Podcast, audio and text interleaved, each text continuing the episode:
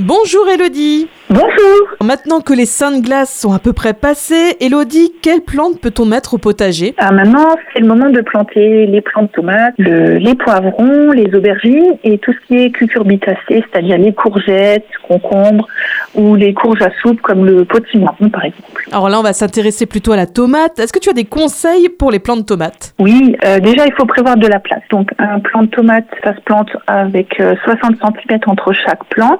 Et tu fais plusieurs rangées, le mieux c'est de laisser un mètre. Ça permet aussi d'aller entre pour pouvoir récolter. Pour la plantation, tu vas faire un trou un peu profond et si ça ne va pas pour qu'il soit profond, tu fais une tranchée. Au fond, tu places des feuilles d'ortie, que les feuilles hein, que tu auras coupées en morceaux. Euh, ça, ça permet de protéger un peu la plante des maladies euh, cryptogamiques.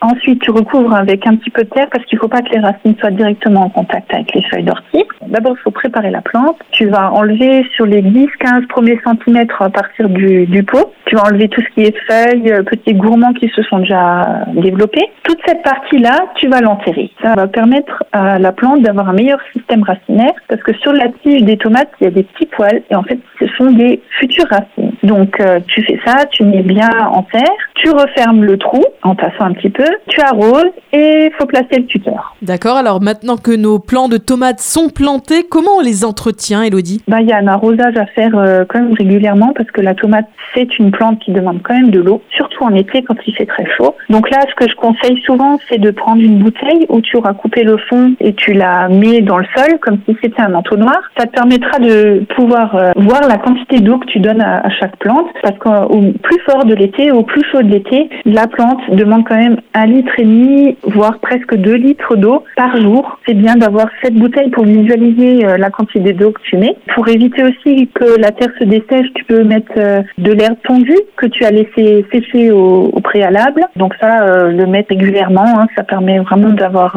d'éviter déjà les mauvaises herbes et d'avoir le sol qui reste légèrement humide en dessous. Quelqu'un de bricoleur, ça peut être intéressant de fabriquer un toit pour mettre au-dessus des pieds de tomates parce que la tomate n'aime pas avoir les feuilles mouillées et donc ça te permet d'éviter la pluie qui, qui va tomber dessus et de ralentir l'apparition des maladies des tomates. Et puis les gens qui n'ont pas euh, de jardin, il est tout à fait possible de cultiver des tomates en pot. Et justement, Elodie, est-ce que tu as plusieurs variétés dans tes serres à Blisbruck Oui, on a presque 40 euh, variétés de, tomates. Ah, il y a du choix. Oui, il y a du choix. On a une tomate qui va rendre jaloux tes voisins. Euh, c'est une tomate précoce. Ah, tu peux être presque sûr de récolter avant ton voisin. C'est par exemple la tomate fournaise. On a tout un beau choix de, tomates rouges avec différentes formes, des cœurs de bœuf, des tomates allongées comme des cornues des Andes qui sont très charnues. Voilà, des classiques rondes euh, de tous les calibres. Et on n'oublie pas les tomates cerises évidemment pour l'apéritif.